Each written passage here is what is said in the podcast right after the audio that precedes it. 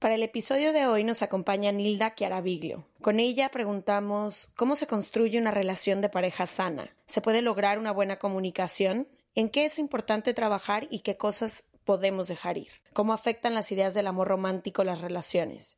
¿Existe una receta para tener una buena relación? Quédense porque Nilda nos dejó con la boca abierta con todo lo que nos explicó desde un enfoque psicológico.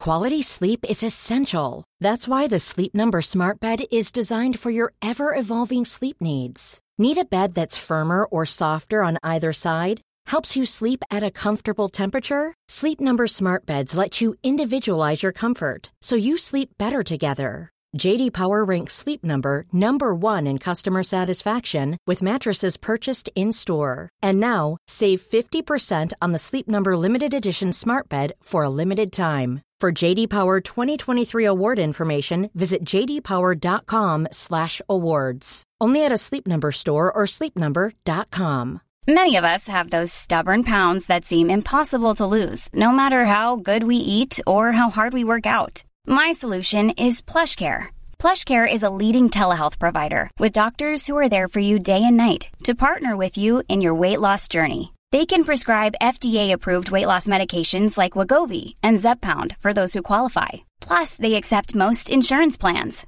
To get started, visit plushcare.com slash weight loss. That's plushcare.com slash weight loss. From the beginning. Se regalan dudas nace de la infinita necesidad de cuestionarnos todo. Todo. Todo lo que está a nuestro alrededor. ¿Por qué creemos lo que creemos? ¿Qué alternativas hay? ¿De dónde venimos y hacia dónde vamos? ¿Cómo tomar decisiones más informadas? Coexistir para vivir más intensamente sin dejar de crecer. Hemos tenido tantas dudas durante tanto tiempo que te las queremos regalar. Soy Leti Sagún Y yo, Ashley Franje, y en este espacio invitamos a expertos, amigos, profesores, gente que queremos y que admiramos, que sabe y no sabe tanto. de todo eso que tendríamos que estar hablando.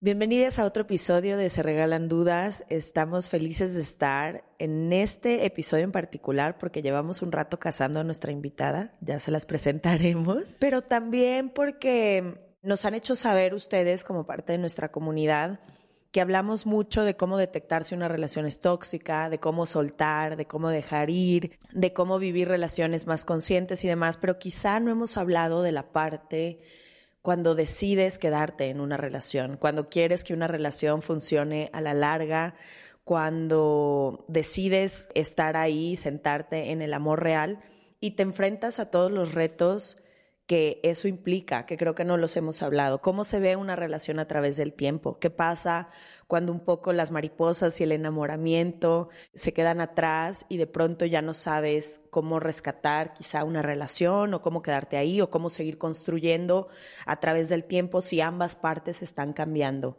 Puede que de repente vean que nos referimos a hombre o mujer porque ambas somos heterosexuales, pero eso no significa que de las relaciones de pareja que estamos hablando exclusivamente sean esas. Entonces, esto va para cualquier tipo de relación de pareja que queremos sostener a lo largo del tiempo, no importa quiénes sean las personas que lo compongan. Y ayer estábamos estudiando Letillo para este capítulo y estábamos leyendo una pregunta del libro que dice ¿qué mata al amor? Y hay una parte que escribió Isabel Allende que la quiero leer, que me encantó, porque Isabel Allende, diosa y señora. Diosa y Primero señora, hagamos una, obviamente. una pausa ahí Tienes y luego ya razón, continuemos. Disculpa, nunca va a oír esto, pero señora, discúlpeme. Dice, supongo que el amor muere por diferentes razones, según la persona.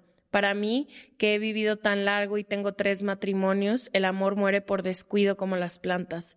¿Cómo nos descuidamos? Con las rutinas, el tedio de cada día, las épocas grises por las que todos pasamos, el trabajo al cual le damos prioridad y otras tantas preocupaciones y distracciones. También descuidamos el amor por impaciencia y deslealtad. Pero este capítulo en específico, en el libro que escribimos, me gustó muchísimo porque normalmente creemos que se acaban las relaciones por eventos como masivos o grandes, de que una infidelidad, me enamoré de alguien más. Y leyendo las miles de respuestas que vinieron, todo el mundo decía de que se me olvidó voltearlo a ver, dejé de ver a mi pareja, eh, nos descuidamos, no nos preguntamos ya cosas. Entonces, no sé, como que estoy muy emocionada de este capítulo porque ambas hemos sido de relaciones muy largas, las cuales hemos tratado de ser lo más conscientes posibles, pero tenemos un rato solteras y hemos aprendido muchísimo. Entonces, no sé, creo que también darle un esfuerzo que realmente toman las relaciones largas de todos, no solo los de parejas, pero no sé, muy emocionada de tener a nuestra invitada porque sí la habíamos casado, pero también porque creo que es importante, no, no se da por añadidura las relaciones conscientes y largas y tampoco son fáciles. Y creo que eso es lo más interesante. Quien nos acompaña tiene todos los años y la experiencia del mundo con parejas. Y a mí me interesa mucho conocer, claro, en base a su experiencia, ¿Cuáles han sido como estos comunes denominadores? Sé que no hay una fórmula para el amor y todas las personas aquí lo saben, pero sí creo que debe de haber ciertos comunes denominadores que hacen que ciertas relaciones se sostengan y crezcan y ciertos comunes denominadores que hacen que las relaciones terminen, se mueran, acaben, se, lo que sea, ¿no? Entonces, hoy nos acompaña Nila Chiarabiglio psicoterapeuta de relaciones de pareja, sexóloga y especialista en diversidad sexual. Bienvenida, se regalan dudas. Muchas gracias. Estamos Muchas gracias muy por la emocionadas invitación. de tenerte. Yo también. Nila, la primera pregunta yo creo que es esa. Con base a tu experiencia y los años que tienes tratando personas y parejas, ¿qué crees tú que, que hace que ciertas relaciones funcionen y otras, en cambio, no puedan sostenerse? Bueno, yo creo que el primer punto importante es cuál es el concepto de amor que las relaciones de pareja usan. Si el amor es el amor romántico, con pensamiento mágico, tipo Hollywood, o rancheras, o telenovelas, etcétera, esas relaciones rara vez pueden ser este, gratas durante mucho tiempo, porque se confunde enamoramiento con amor, que es el primer punto, ¿no? El enamoramiento se acaba y entonces la gente llega al consultorio diciendo, es que ya no me quiere como antes. No, pues sí, pues digo, seguro. Te lo prometo. Te lo prometo. El enamoramiento se acaba porque es un proceso químico, especialmente sobre oxitocinas en los lóbulos prefrontales, que tiene un objetivo muy, muy específico. ¿sí? El enamoramiento es maravilloso, hay que vivirlo, hay que entregarse a la experiencia sabiendo que se va a acabar. El, enamora- el objetivo del enamoramiento es que te conozcas más a ti mismo. En los enamoramientos sacamos lo más luminoso, lo más maravilloso, lo más fuerte, lo más decidido, lo más aventurero, etcétera, etcétera, de nosotros mismos. ¿Sí? Vamos a una fiesta, miramos a alguien y me enamoré. ¿Por qué? Bueno, porque así es el enamoramiento, no es un proceso consciente. ¿Sí? Tiene que ver con el estado de nuestro proceso de evolución que en ese momento se encuentra atorado, se encuentra en pausa, ¿sí? O sea, tengo que tomar una decisión si por acá o por aquí y resulta que no tengo ni la fuerza, ni la claridad, ni, ni la, ni la, uh, la decisión, ni, ni el impulso, ni la fuerza para tomar esa decisión. Me gusta decir que nos enamoramos cuando estamos jodidos. En ese momento nos enamoramos y todo esto surge adentro nuestro. Esa fuerza, esa decisión, esa luz, esa aventura, esa, ¿no? Con, me como el mundo con, con mis dos manos, ¿no? Y tomamos una decisión. Ah, entonces, por aquí. ¿Ok? Cuando ya tomamos la decisión, el enamoramiento pierde sentido. Las oxitocinas eh, empiezan a bajar y otras hormonas paralelas, pero esa es la principal, empiezan a disminuir y entonces el otro tiene defectos. Oh, Dios mío. ¿No? Pero si es la primera vez que lo ves, después del enamoramiento. Te das cuenta que te vas dejando de na- eh, estar enamorada cuando precisamente pasa eso, ¿no? Ay, mira, es vegetariano. Ah, ¿No? No sabe bailar. Oh. Cuando lo reconoces humano. Entonces, eh, cuando empiezas a verle al otro los, problemas es cuando el enamoramiento ya está disminuyendo. Ahí llega un punto de quiebre y es una balanza, ¿sí? Que es todo lo que me gusta y todo lo que me disgusta de la persona que está enfrente, porque el príncipe azul no existe, ¿verdad? Hay que, hay que decirlo muchas veces, porque la gente seguimos en sin esta entenderlo. cultura, sí, educados como estamos, seguimos pensando en el príncipe azul.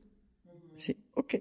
Entonces, si lo que me disgusta pesa esto y lo que me gusta pesa esto, entonces tal vez podamos tomar la decisión de amarlo o amarla, ¿no? Si está muy parejito y tendrás que reflexionar bastante, pero si la cosa es así, otra cosa mariposa, ¿sí?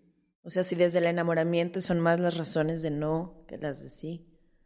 ¿Sí? Entonces, no. ¿Sí? Me enamoré, sirvió para lo que sirvió, te agradezco muchísimo. La verdad fue una experiencia maravillosa. Tú por tu camino, yo por el mío. Una frase horrible que siempre digo, si estás enamorado, no te cases. ¿Cuántos matrimonios se hubieran salvado con tu frase? Porque, porque se acaba. Y es donde empiezas a ver al otro, a, a, a darte cuenta quién es el otro, porque el proceso de enamoramiento es un proceso de uno con uno mismo. En realidad poco tiene que ver el otro. Y las dos eh, Sí, o sea, te enamoras de quién eres tú cuando estás con esa persona, no de esa persona, porque todavía no la conoces. Claro. Algunos eh, autores dicen que es un proceso narcisista, ¿no? O sea, que tú te enamoras de ti mismo, ¿sí? Sacando lo más hermoso de ti mismo, lo más luminoso de ti mismo, ¿no? Esa, esa es, eh, otros, dicen, otros autores dicen que es una trampa de la naturaleza para la reproducción de la especie. ¿Y qué pasa cuando pasamos esta etapa de enamoramiento y la balanza, pues sí da, ¿no? Si te alcanza Sí da. uno con la otra. Entonces ahí hacemos un compromiso de trabajo. Es chamba, amar es trabajo. Aunque no nos guste escucharlo. Ajá. Tenemos que el, el verbo amar es eso, un verbo, es conducta, es hacer cosas. ¿Qué haces tú cuando tú dices que amas? Porque, porque te pueden decir, ay, te amo, y uno, ay, me ama. No sabes qué te están diciendo. No tienes idea de lo que te están diciendo. Cada quien ama de una manera distinta. A ver, Ashley, yo te amo, ¿no? Y entonces, este, tú me amas. Y entonces me preguntas, oye, Nilda, te amo tanto, tanto, tanto, tanto que te voy a sacar de trabajar. Me urge que me alcance. Te amo tanto, tanto, tanto, tanto, que resulta que te voy a escribir 50 mensajes por día. Pero me lo tienes que contestar así, porque si no, no me amas. Habrá gente que le encanta las dos cosas. Y habrá gente que dice, no, mira, mejor, pues, no me ames. Si me va a costar tan caro que me ames, no me ames. Entonces mejor no me ames. ¿No? ¿Ok? Hay que, hay que definir, eh, la palabra amor se gastó de tanto usarla. Uno dice te amo, el otro interpreta lo que le da su gana, nunca pregunta qué, qué, qué quieres decir con eso. ¿Sí? ¿Qué, eh, ¿A qué conductas te va a llevar respecto a mí cuando tú me digas te amo? ¿Sí? ¿Qué haces tú cuando tú dices que amas? ¿Qué haces? Es conducta. Por eso que es un compromiso de trabajo. La lectura que acabas de hacer, Aileen, hermosa. O sea, si, si no sé cómo amo, entonces, ¿qué ofrezco? ¿Cuál es mi oferta? A lo mejor el otro quiere cosas que yo no tengo. Entonces también tengo que saber cuál es mi demanda. Yo me siento amada cuando tengo libertad para eh, eh, trabajar todas las horas que se me dé la gana, en lo que se me dé la gana, viajar cuando se me dé la gana, con quien se me dé la gana. Yo así. Ah, pues otra persona diferente. ¿sí? Entonces tenemos que conocer nuestra oferta y nuestra demanda. ¿Cómo amo y cómo me siento amada? Y hay que hacer un análisis de compatibilidad. ¿Mi oferta es compatible con la demanda del otro? ¿Su demanda es compatible con mi oferta? Porque si no, pues ¿para qué perdemos tiempo, no? No, y sobre todo, sabes que he observado mucho en mis relaciones, las que han sido, las que no han resultado todo, y en las de personas cercanas, que son buenos seres humanos, pero no hubo algo que no... Y entonces al estar juntos nos restábamos más de lo que nos sumábamos. Y es como, estoy segura que vas a encontrar a alguien que con tu lenguaje del amor y con tus formas de demostrar amor va a ser sumamente feliz. Yo no soy esa persona, yo me tendría que poner en la mesa en un sacrificio humano para poder ser eso que tú estás esperando de mí. Y qué violento, qué violento también estarle exigiendo a la persona enfrente que nos dé algo que no esté en sus posibilidades. Esa es una palabra que tenemos que tener muy presente, muy aquí, muy en la conciencia. El amor Disney es un amor terriblemente violento. Se basa en, en, cuatro paradigmas que son todos violentos. Y una, una, una manera en donde se expresa esa violencia es en lo que acabas de decir. Te amo, nada más que tienes que cambiar esto, esto, esto, esto y lo otro. Sí, cambia tu cola de sirena y vente a caminar conmigo. ¿No? Entonces, ¿qué siente la persona cuando recibe eso? Me va a amar algún día, cuando yo cambie todo lo que supuestamente él quiere que cambie, ¿sí? Pero hoy no me ama. Y si hoy no me ama, pues yo qué hago aquí? Mejor me voy. Si tú no disfrutas lo que yo tengo para dar, ¿por qué yo estaría con una persona que lo que yo doy no le interesa? La que toma las decisiones soy yo.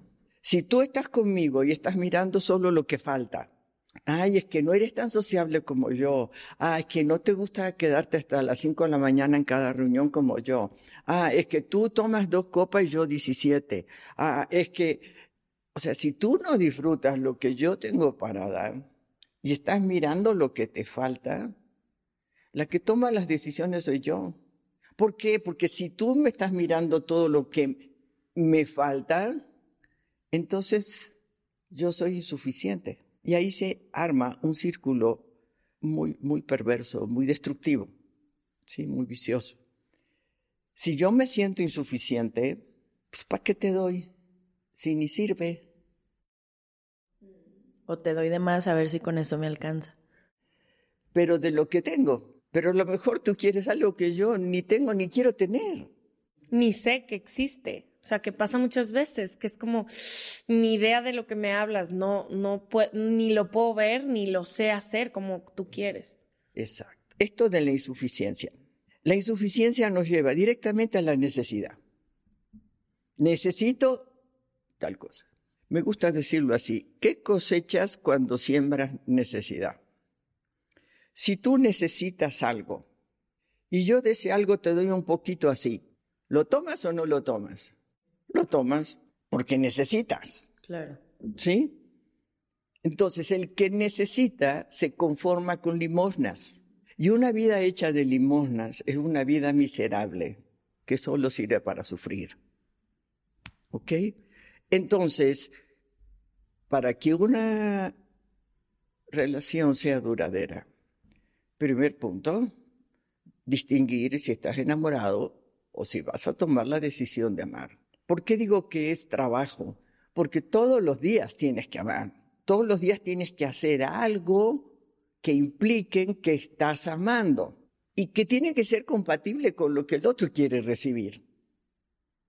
Porque si no es compatible con lo que el otro quiere recibir, no es entonces nada para el otro. Para el otro eso pues no vale. Entonces el, el, concepto de amor, pasar de amor romántico a amor como verbo, es un paso iniciático.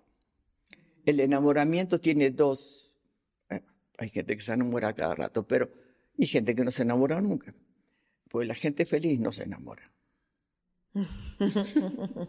claro, aman, no se enamora. No se enamora. ¿okay? La gente se enamora cuando está dando un cambio importante en su vida. ¿Cuáles son esas edades? adolescencia y los 40. ¿Por qué? Porque son dos momentos de la vida donde uno se plantea, ¿y ahora qué sigue? Y la cabeza se llena de dudas. Llegas a los 40, hiciste toda una vida y de pronto dices, oh, y así los siguientes 10 años y te sientes insatisfecho, pero de ti mismo. ¿Ok? Entonces, estas dos edades son las edades donde la gente se pregunta, ¿y qué sigue? Y entonces necesita la fuerza que, que te da el enamoramiento para tomar la decisión de lo que sigue. ¿Ok? Y otro punto importante para que una relación perdure es que sean dos adultos. Y esa es aquí la más complicada de todas. para, que se, para que una persona se pueda definir como adulta, tiene que dejar de ser hijo. Porque si sigue siendo hijo. Zorro de banda que no sabe dejar de ser hijo. Que no sabemos. Ay, siento que tú y yo esa sí la tenemos. Todos los otros puntos que ella dice, no. No, pero fíjate. Pero ser hija sí No, te voy a decir en qué yo noto que no. Fíjate cómo cuando nos relacionamos con una pareja o con alguien que nos gusta o nos interesa, nos sale la niña herida que reacciona ante cosas que ya la mujer adulta no reaccionaría. Ahí no se está relacionando la adulta, se está relacionando la niña herida que le está pidiendo a mamá o a papá. Ok, un síntoma, ese es un buen síntoma de saber si eres o no adulto. Otro síntoma para saber si eres hijo o no eres hijo es, bueno, las mujeres más, intentamos cambiar a mamá. No tiene que sufrir tanto, eh, no tiene que hacerle caso a mi papá, eh, ¿por qué no sale sola? ¿Por qué si ya está divorciada desde los 35 años, eh, no, no, ha querido salir nunca más con nadie? Este, mi mamá tendría que, ta, ta, ta, ta, ta, ta, ta, ta, o mi papá tendría que, ta, ta, ta, ta, ta, ta. Si mi mamá hubiese hecho, si mi papá hubiese hecho, o quien te críe, ¿no? No importa lo biológico. Este, cuando pensamos en estos términos, somos hijos y hay que dejar de ser hijos para poder hacer una relación de pareja adulta. No, no podemos. A ver, vamos a hacer eh, estos. Lo digo siempre, pero lo voy a, lo voy a volver a hacer. Estoy lista. Estoy lista. Eh, cuando nacemos, aquí nacemos, somos 100% dependientes. ¿Por qué? Porque un bebé, si no lo cuidan, se muere, ¿no? Entonces dependemos totalmente de un adulto. Después vamos a la escuela, trabajamos, ganamos dinero ¿eh? y entonces nos hacemos independientes. ¿No? Nos peleamos con mamá y papá en la, adolescencia, decimos que son unos tontos, que se equivocan en todo, gracias al cielo, este, porque entonces vamos construyendo nuestra propia identidad a diferencia de la de nuestros padres. Nos hacemos independientes. Cuando llegamos a ser independientes económica, emocional y sexualmente, la cultura Disney propone la interdependencia. O sea, interdependencia. Vamos a resolver en la pareja lo que quedó sin resolver de niña. ¿Cuál es la propuesta del amor como verbo? Cuando llegamos a la independencia, ¿sí? Cuando dejamos de ser hijos, el siguiente paso es la interindependencia.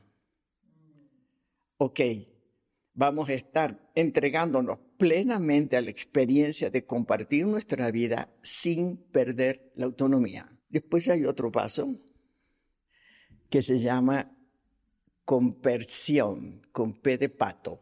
La, la conversión es una manera de amar se necesita tener un profundo amor por uno mismo, ¿sí? un profundo respeto, un profundo orgullo de ser quien eres para poder vivirlo. Y es, yo disfruto de tu vuelo aunque no vueles conmigo. Yo aplaudo hasta con las orejas tus proyectos personales, este, tu vida, tus amistades, este, tu, trabajo, tus hobbies, tu deporte, aunque no me incluya. ¿Ok? Sí, que esa es la forma como más iluminada de amar, ¿no? Como más libre.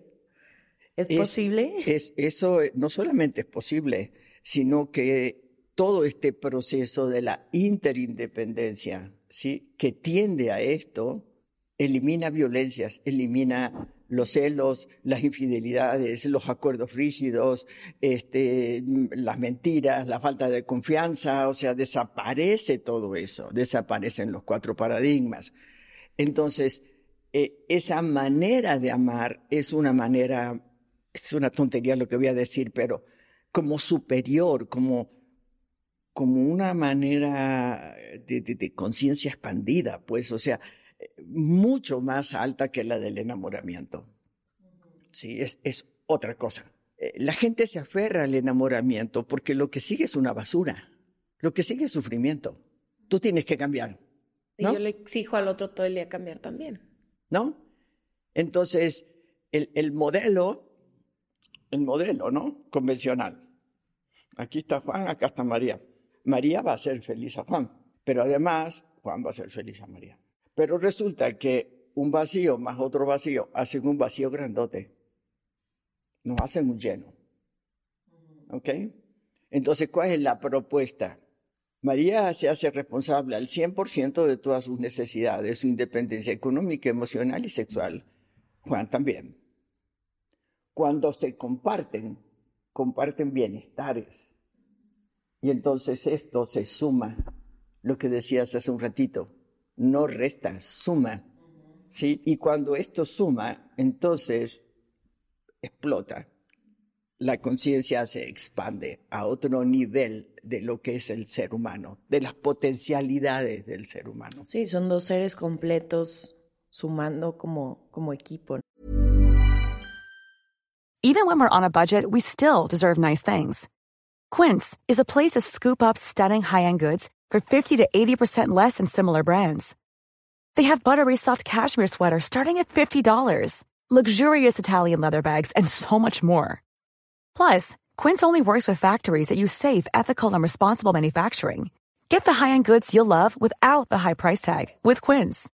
Go to quince.com/style for free shipping and 365-day returns. Quality sleep is essential. That's why the Sleep Number Smart Bed is designed for your ever-evolving sleep needs. Need a bed that's firmer or softer on either side? Helps you sleep at a comfortable temperature? Sleep Number Smart Beds let you individualize your comfort so you sleep better together. JD Power ranks Sleep Number number 1 in customer satisfaction with mattresses purchased in-store. And now, save 50% on the Sleep Number limited edition Smart Bed for a limited time. For JD Power 2023 award information, visit jdpower.com/awards. Only at a Sleep Number store or sleepnumber.com. Este mes, Leti y yo nos tomamos unas merecidas vacaciones. En lo personal, necesitaba un tiempo de desconexión para estar solo conmigo y con las personas que quiero. Uno de los planes que hicimos fue ir a uno de mis lugares favoritos, el mar. Por eso decidí comprarme un traje de baño lindo, protector solar y algunas otras cosas que quería llevarme a la playa. Después de comprar lo que necesitaba, usé una app que se convirtió en mi más grande aliada, porque me regresó dinero en efectivo y me recompensó por muchos de los gastos que hice. La app se llama Hypora y es muy sencilla, rápida y segura de usar. Hybora me ha regresado dinero por comprar en tiendas como Lowell's, Macy's, Sephora, Best Buy y mucho más. Tú también puedes empezar a usarla y recibir dinero por comprar desde comestibles hasta artículos del hogar y de belleza. Lo único que tienes que hacer es agregar tus ofertas en la aplicación, subir tu recibo y listo. Obtendrás dinero real que podrás depositar a tu cuenta bancaria, PayPal o tarjetas de regalo. Si tú también quieres aprovechar estos beneficios, en este momento, para ti que eres parte de nuestra comunidad, Hybora ofrece 5 dólares por solo probar Hybora usando el código DUDAS cuando te registras. Simplemente ve a la Apple Store o a Google Play Store y descarga la aplicación Hybora, completamente gratis para comenzar a ganar dinero en efectivo y use el código DUDAS. Eso es I-B-O-T-T-A en App Store o en Google Play con el código DUDAS.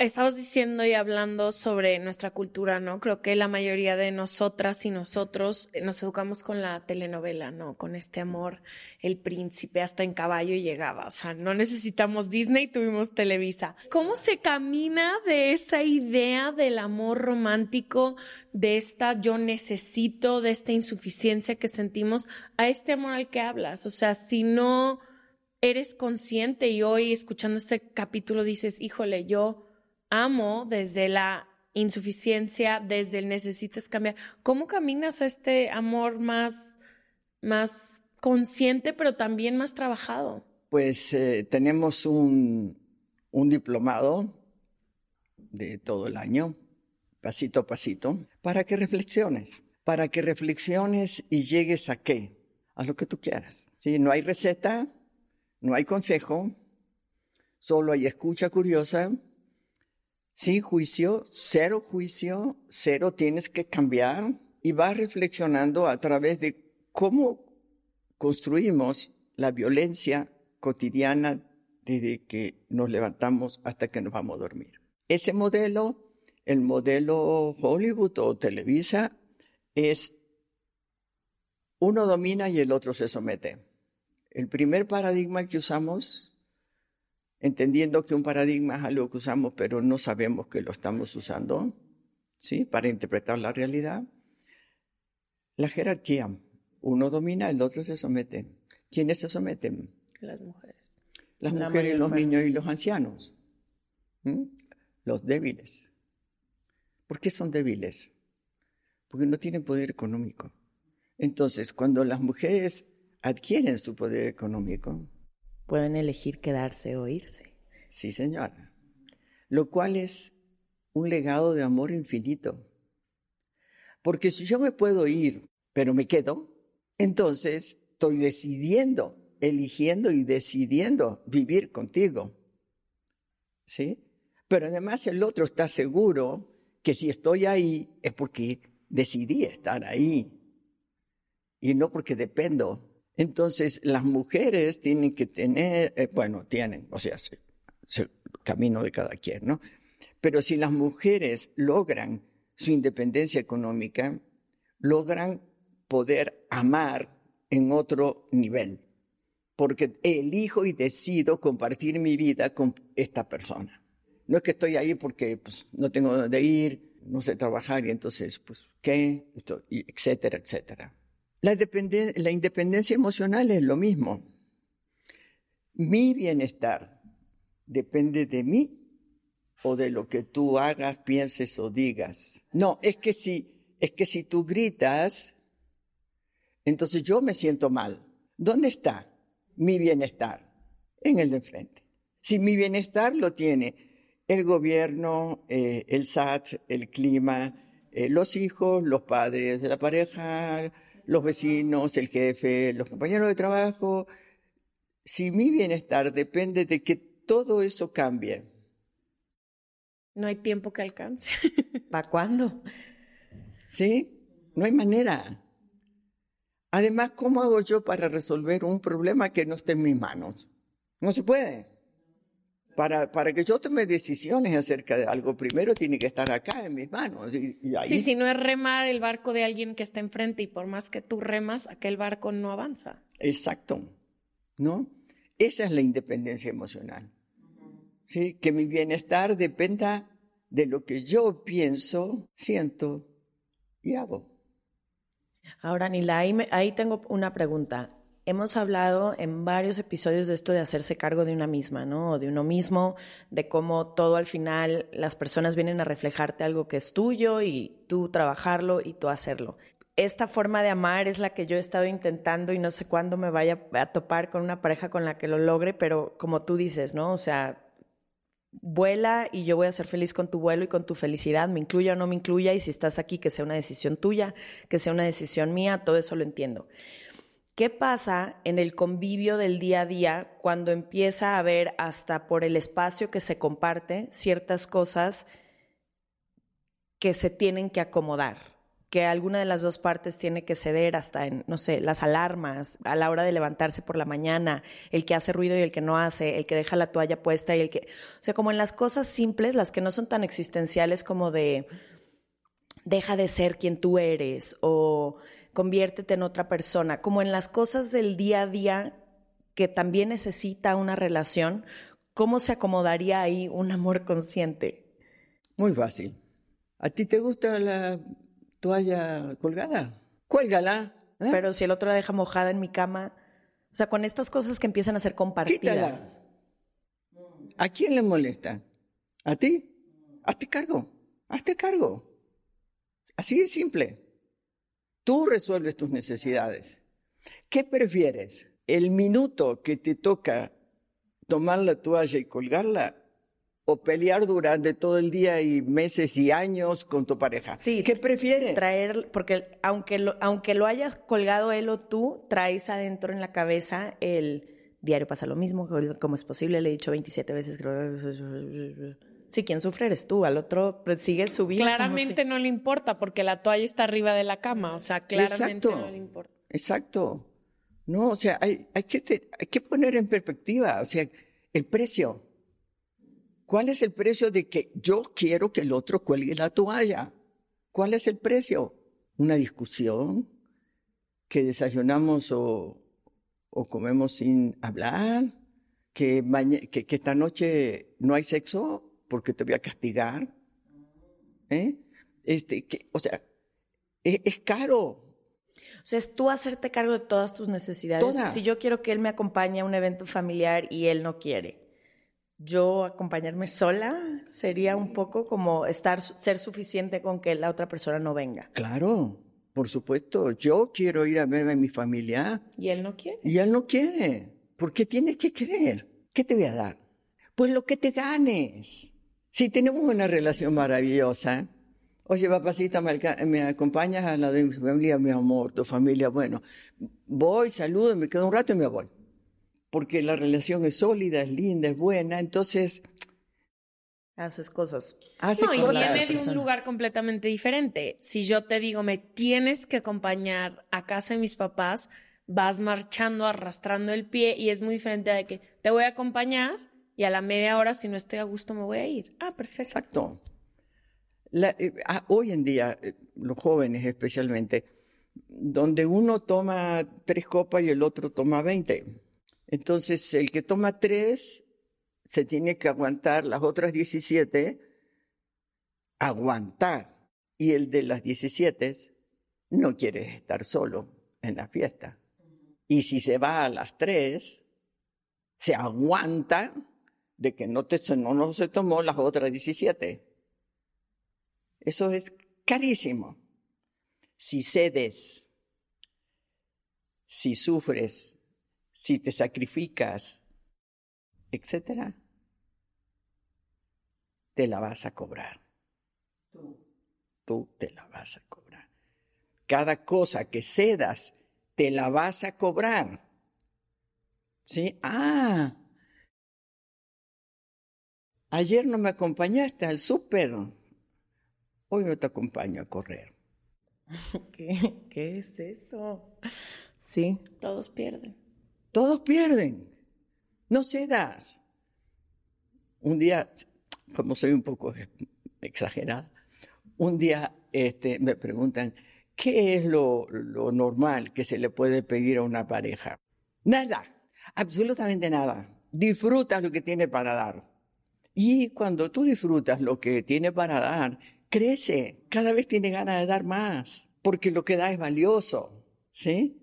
Si te enfocas en lo que te, en lo que te falta del otro, cada vez da menos.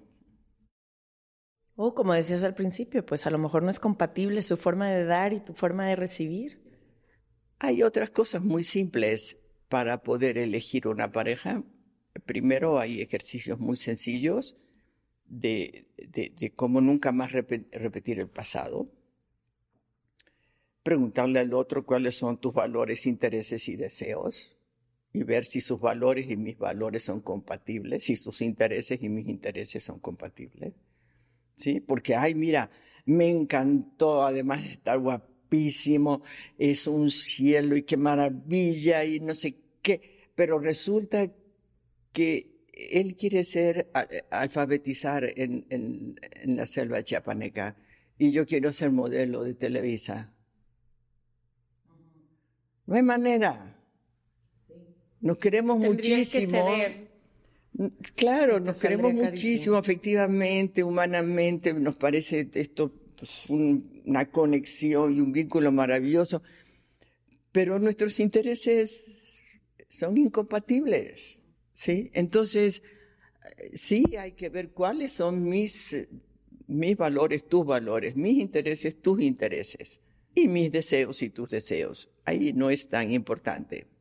Porque, bueno, si al otro le gusta, no sé, jugar golf y a mí patinar, pues no puedo patinar en el pasto, no se puede jugar golf en, en el cemento. Entonces, bueno, mientras él juega golf, pues yo patino, ¿no? Y no pasa nada, nos encontramos luego, ¿no? ¿Sí? entonces, los deseos no son tan importantes para definir si es, hay compatibilidad o no, porque un deseo es algo que me encanta, pero si no sucede no pasa nada. ¿no? Los intereses no, los intereses son, yo, yo, yo decido y elijo que haya esto en mi vida. Es como un plan de vida casi. Es un plan de vida, ¿sí? Y sí hay que medir compatibilidades, ¿sí? Pero lo más eh, fuerte son los valores, ¿sí? Si tus valores, ¿sí? Y mis valores son diferentes. Se habla otro idioma. Exacto, se habla otro idioma, o sea, no, no hay por dónde. Mencionabas algo de acuerdos rígidos y sobre la comunicación y me encantaría hablar de eso porque hemos mencionado en algunos episodios, pero no hemos platicado bien sobre esto, sobre el comunicarte y aprender, no sé, creo que parte también de esta forma de amar romántica, creemos que el otro tiene que adivinar nuestros deseos, ¿no? Y que es que a él le debería de salir de adentro, saber acompañarme al ballet no solo acompañarme al ballet, pero él debería de saber que aquel comentario que se hizo no me dolió y van seis semanas y sigo enojada y no le he dicho por qué. Entonces me gustaría hablar de eso un poco, como de esta comunicación que tenemos que tener con nuestras parejas y también sobre los acuerdos que hacemos. La primera ley de la comunicación es la siguiente. El significado de la comunicación está en la respuesta. Tengo que checar si lo que yo dije es lo que el otro entendió. Porque a veces no coincide. ¿Cuántos, ¿Cuántas peleas infames, muy destructivas, se basan en un malentendido? ¿Cuántas? Todas. ¿Eh? Entonces, la primera ley de la comunicación, no sé, hay muchos libros escritos ¿no? sobre esto, es esa. Checa si lo que dijiste es lo que el otro entendió, ¿sí? porque si no se arman cosas muy feas. Segunda ley, escucha con curiosidad. ¿Qué es curiosidad? ¿Vieron cómo escucha un cuentito un niño de cuatro años? No sabe qué va a pasar. No, no sabe qué, qué, cómo sigue, ¿no? Dime qué sigue, cómo es, a ver, cuéntame, cuéntame, ¿no? Sí, así hay que escuchar a la pareja. Porque si yo no sé lo que el otro tiene adentro de la cabeza, ¿cómo lo elijo? Entonces no importa si el otro habla hasta por los codos.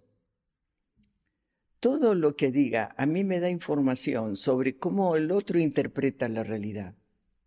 ¿Y cuáles son las diferencias entre su interpretación de la realidad y mi interpretación de la realidad? Porque no existen dos interpretaciones iguales. ¿Cómo se arma la interpretación de eso que pasa allá afuera? Nosotras tres vamos al cine ahora a ver la misma película. Salimos de la película y contamos tres películas distintas, ¿verdad? ¿Por qué? Porque eso que está ahí afuera, que le llamamos realidad, entra a nuestro cerebro a través de los cinco sentidos y se procesa aquí atrás en nuestro software personal, ¿sí? que es toda nuestra historia de vida, nuestras creencias, nuestras experiencias, nuestras ideas. Pero mi interpretación es distinta a la tuya y a la tuya. ¿sí? O sea, la realidad, la verdad no existe. Existe eso que pasa y que yo interpreto a mi manera. Entonces nadie tiene la razón. Yo tengo mis razones, tú tienes tus razones, ella tiene sus razones. Si yo escucho con curiosidad tus razones y sus razones, es probable que sean nutritivas para mí, sin juicio. ¿Sí? Ese es el segundo grande paradigma, ¿no? La confrontación. La gente se pelea por quién tiene la razón. Y la razón no existe. Existen mis razones, tus razones. Y si nos escuchamos con curiosidad, es probable que yo me nutra con tus razones y tú con las mías. Y habrá en cosas que, por supuesto, no coincidimos y está bien.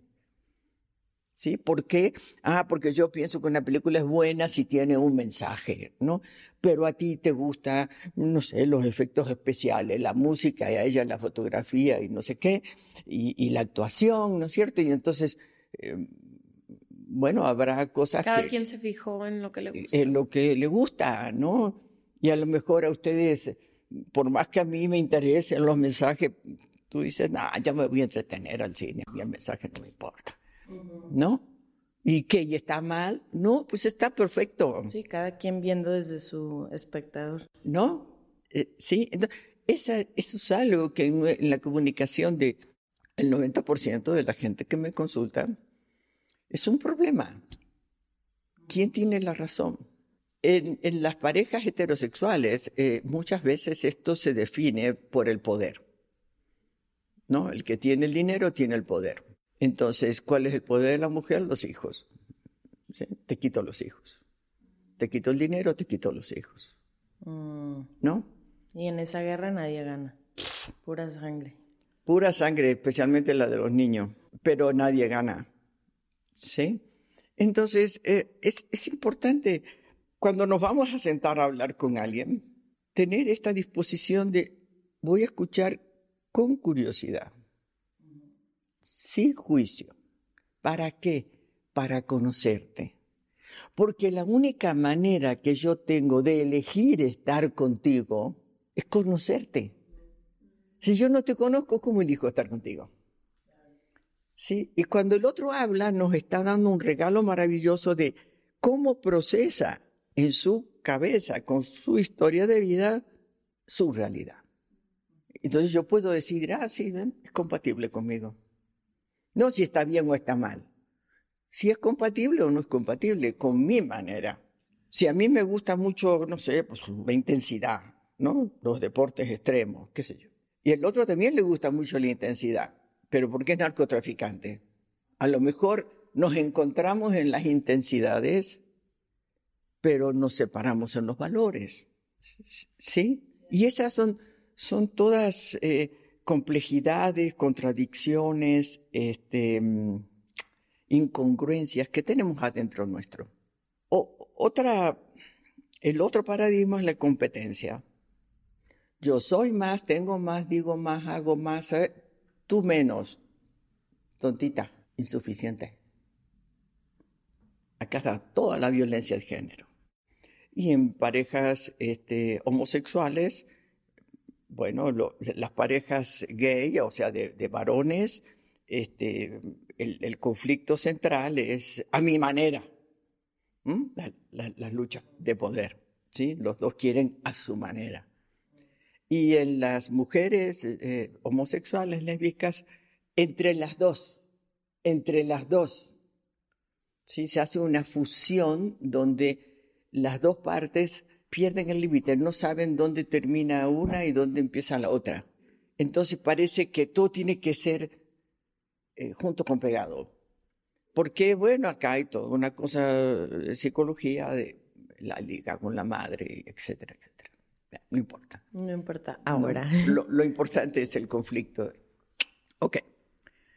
Entonces, cuando empezamos a una, si ya estamos en pareja, y hay un tema delicado, lo primero que tenemos que hacer es un ejercicio que se llama metaposición, que es preguntarme, ¿y para qué me sirve a mí compartir mi vida contigo? No que me gusta de ti, es distinto. Digo, qué bueno que sepas lo que te gusta del otro, pero pero ¿para qué le sirve a mi proceso de evolución compartir mi vida contigo? Todo lo que incentive mi proceso de evolución me atrae. Sí, no siempre. A veces las transformaciones se hacen a tal velocidad que uno dice que para el tren, que para el tren. Este, pero en general siempre elegimos a las personas que van a meter el dedo en nuestra llaga para que nosotros podamos cicatrizar la llaga. Yo acá, acá había apuntado, nos casamos con nuestras asignaturas pendientes.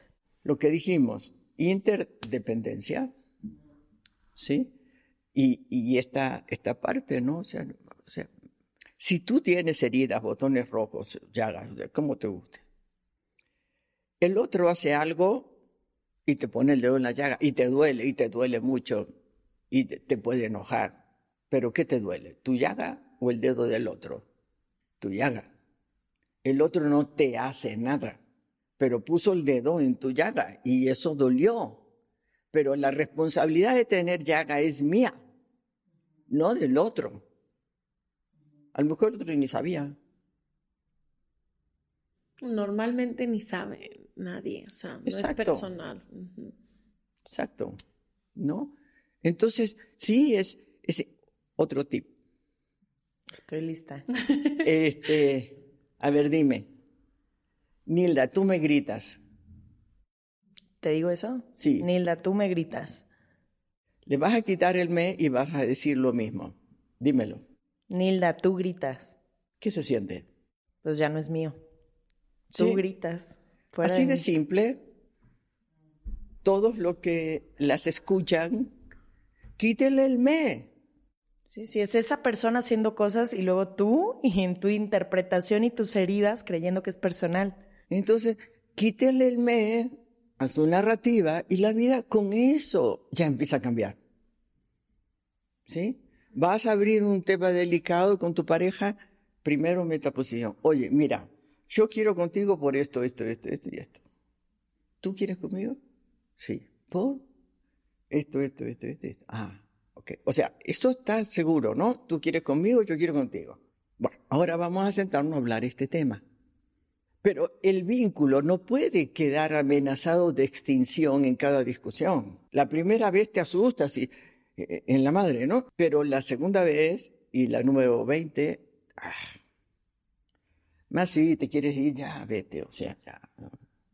Ya el vínculo ya se destrozó. Si yo tengo, vivo bajo amenaza, que si no pienso, siento y hago lo que el otro quiere, entonces el otro se enoja y se va. Ah, está bien, la primera vez no quiero que se vaya, la, número no sé cuánto, ah, sí, más, vete. ¿No? Sí, un poco duro. Ay, Dios mío, tantas cosas que podríamos quedarnos hablando. Se nos va el tiempo, pero si es posible, nos gustaría tener episodio 2, 3, 4, 5, 6. Querida Nilda, gracias por, por toda tu sabiduría. Me da paz, por lo menos a mí, escucharte. Me podría quedar así observándote las horas del día. No, ni he hablado en No el he hablado. Yo he o sea, no estado he así viéndola. Eh, le estamos pidiendo a nuestros invitados antes de irse si pudieran leer alguna pregunta de nuestro libro y regalarnos su respuesta. Elígela tú. Podría ser cualquiera. ¿Qué harías diferente si pudieras regresar el tiempo? Ok. Nada. Nada.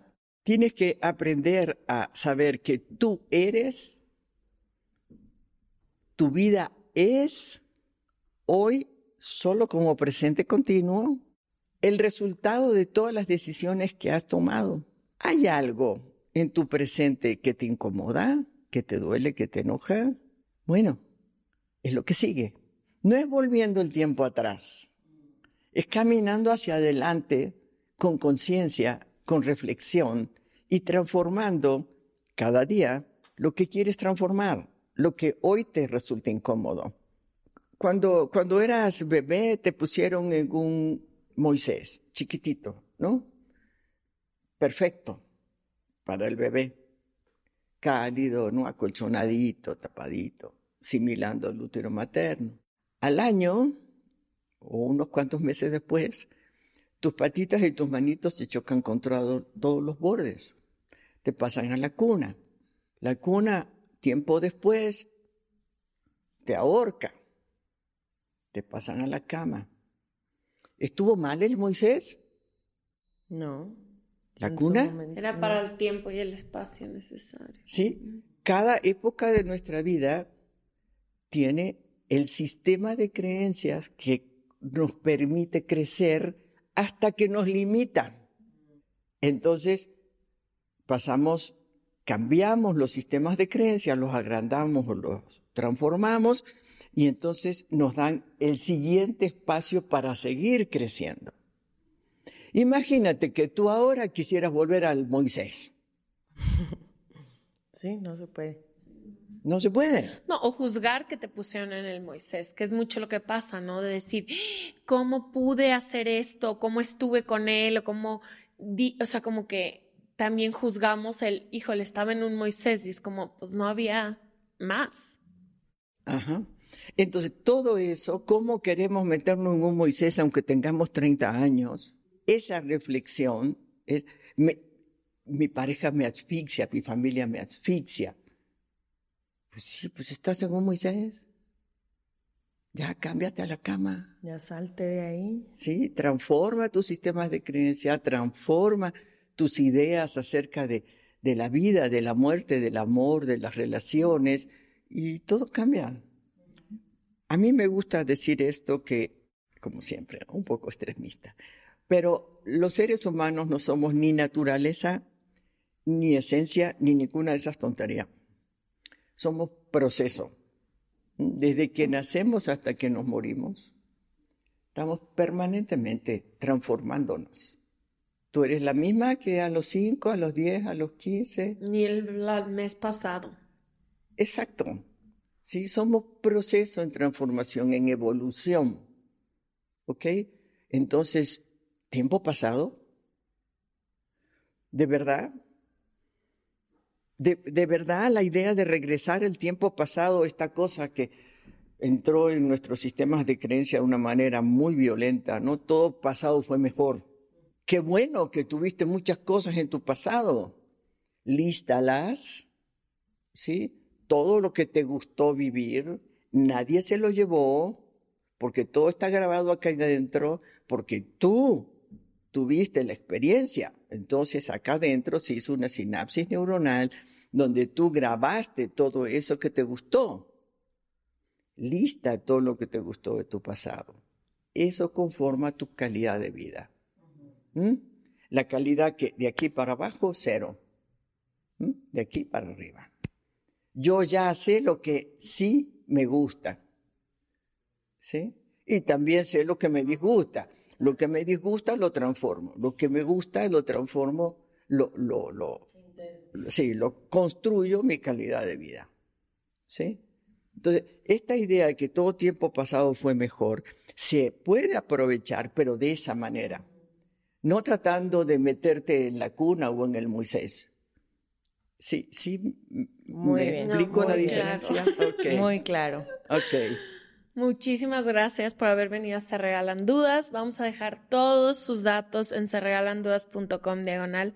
Suscríbete, donde encontrarla y demás. Muchísimas gracias por haber venido. Al contrario, Gracias. un honor para mí Muchas compartir con ustedes y toda su gente. Nos vemos el Gracias. próximo martes. Gracias. Bye.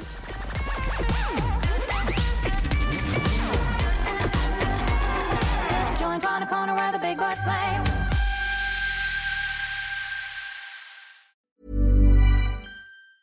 Planning for your next trip?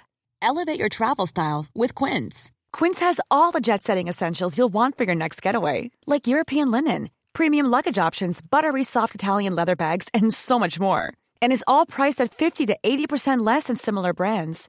Plus, Quince only works with factories that use safe and ethical manufacturing practices. Pack your bags with high-quality essentials you'll be wearing for vacations to come with Quince. Go to quince.com slash pack for free shipping and 365-day returns. Imagine the softest sheets you've ever felt. Now imagine them getting even softer over time. That's what you'll feel with Bowl and Branch's organic cotton sheets. In a recent customer survey, 96% replied that Bowl and Branch sheets get softer with every wash. Start getting your best night's sleep in these sheets that get softer and softer for years to come. Try their sheets with a 30-night guarantee. Plus, get 15% off your first order at bowlandbranch.com. Code BUTTERY. Exclusions apply. See site for details.